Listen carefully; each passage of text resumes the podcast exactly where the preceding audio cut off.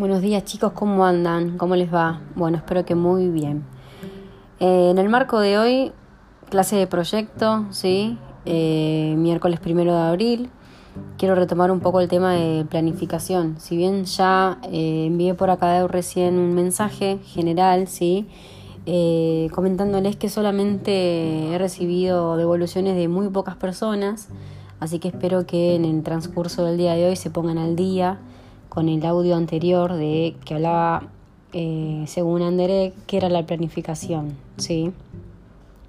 Voy a retomar un poquito nomás eh, sobre ese tema y voy a seguir avanzando. ¿sí? Habíamos dicho que planificar es la acción consistente en utilizar un conjunto de procedimientos mediante los cuales eh, se introduce una mayor racionalidad y organización en un conjunto de actividades y acciones articuladas entre sí que previstas anticipadamente tienen el propósito de influir en el curso de determinados acontecimientos con el fin de alcanzar una situación elegida como deseable mediante el uso eficiente de medios y recursos escasos o limitados. ¿sí? Bien, yo les voy a enviar un, una figura, ¿sí? un mapita que eh, grafica muy bien todo esto de qué es la planificación. ¿Sí? Eh, les quería comentar que hay expertos y organismos internacionales que hablan sobre la planificación. Tenemos una planificación, un concepto de planificación, ¿sí? que lo definió las Naciones Unidas y lo definió de la siguiente forma.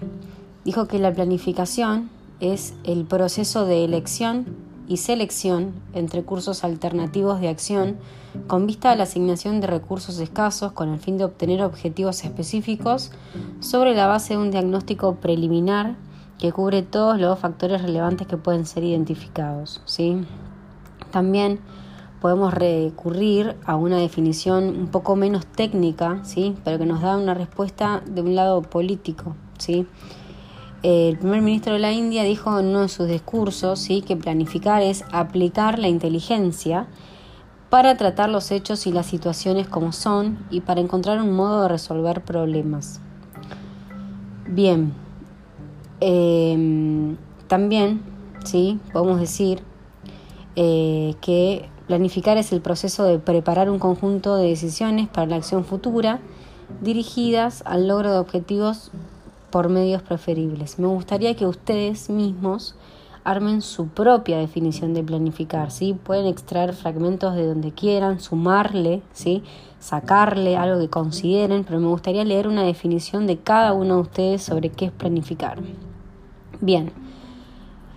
Para mm, seguir ¿sí? en sintonía, me gustaría que lo mismo que hicieron la clase anterior, algunos pocos, ¿sí? espero que los, los otros se pongan al día, eh, al escuchar este podcast quiero que tomen apuntes de todo lo que se está diciendo y me envíen ¿sí? imágenes para poder corroborar y ver ¿sí? que están trabajando. Porque mm, si no se hace el esfuerzo solamente un lado, ¿sí? yo hago un gran esfuerzo para, aunque no les parezca, para enviar este audio. ¿sí? Eh, me da mucha vergüenza, me lleva mucho trabajo, pero eh, sin embargo lo hago, ¿sí? para que ustedes continúen con con los contenidos de esta materia y que no se pierda este contacto que tenemos, ¿sí? Eh, sepan que yo estoy para contestar cualquier consulta, cualquier duda, ¿sí? Eh, contesto en cualquier horario, no solamente eh, durante las horas que me corresponden de, la materia, sea miércoles o viernes, ¿sí? si ustedes me escriben, yo siempre contesto. Así que espero que ustedes también del otro lado pongan ¿sí? un poco de energía suya para devolver un poco de este trabajo que estamos haciendo en conjunto, en realidad, ¿sí? Es un trabajo en equipo. Bien. Em, como ya les dije, necesito que copien todo esto, ¿sí? Tiene que quedar plasmado. Además, si ustedes lo escriben, es una forma de ya ir estudiando y que ese contenido se vaya fijando, ¿sí? Bien. También les voy a solicitar que hagan el mapita que les voy a enviar.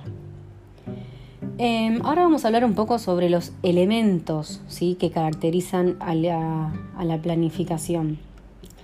Eh, hay un autor ¿sí? que habla de esto y dice como primer punto, ¿sí? como primer ítem, dice que planificar es un proceso. Es decir, es una actividad continua y unitaria que no termina con la formulación de un plan determinado, sino que implica un reajuste permanente entre medios, actividades y fines, y sobre todo de caminos y procedimientos a través de los cuales se pretende incidir sobre algunos aspectos de la realidad. Estos reajustes se hacen de acuerdo con una estrategia que, mm, que, se tiene en cuenta los diferentes actores sociales y factores contingentes que actúan e inciden en el mismo escenario en el que se desarrolla el plan o programa. Como en este escenario confluyen diferentes factores y actores, se necesita un análisis de situación interactivo y de propuestas renovadas que surgen de esta cambiante situación. Bien, como segundo ítem podemos decir preparatorio.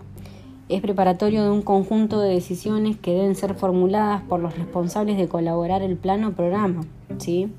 Luego, estas decisiones deben ser aprobadas por quienes tienen poder político, con el propósito de ser realizadas. La planificación y la ejecución de un plan, si bien son procesos interrelacionados, son distintos y deben considerarse analítica y metodológicamente separados. C. Un conjunto. Si bien planificar es una forma de tomar decisiones y formular políticas, su carácter específico es el de tratar con un conjunto de decisiones, es decir, con una matriz de series sucesivas e interdependientes de decisiones sistemáticas relacionadas entre sí dentro de una situación dinámica interactiva. D. Decisiones para la acción. La planificación es una actividad con una intencionalidad eminentemente práctica, ¿sí? Se planifica para la acción y no para otros objetivos tales como la adquisición de conocimientos o lo que es una tragedia en América Latina. Se elaboran planes para elaborar planes, no. Documentos o libros que nadie utilizará y difícilmente serán leídos por más de media docena de personas. Esto ha conducido a que haya un superávit de planes y un déficit de ejecución. E. Futura. La planificación es siempre una actividad que concierne al futuro, ¿sí? ya sea eh, que la consideramos como función administrativa o bien como un conjunto de procedimientos para elaborar planes, programas o proyectos. Este futuro, que prevé la planificación, está expresado operativamente en lo que en el lenguaje de la planificación estratégica se denomina una situación objetivo. F, dirigido al logro de objetivos. Planificar, como ya lo dijimos reiteradamente, es prever hacer algo, pero lo que se quiere hacer no puede quedar en algo nebuloso, vago o difícilmente realizable. ¿sí? Aquello que se va a hacer tiene que expresarse en objetivos concretos y bien definidos, traducidos operacionalmente en metas de cara a obtener los resultados previstos. La planificación supone las posibilidades de una relación de causalidad entre lo decidido, lo realizado y los resultados obtenidos. Y G, y último, ¿sí?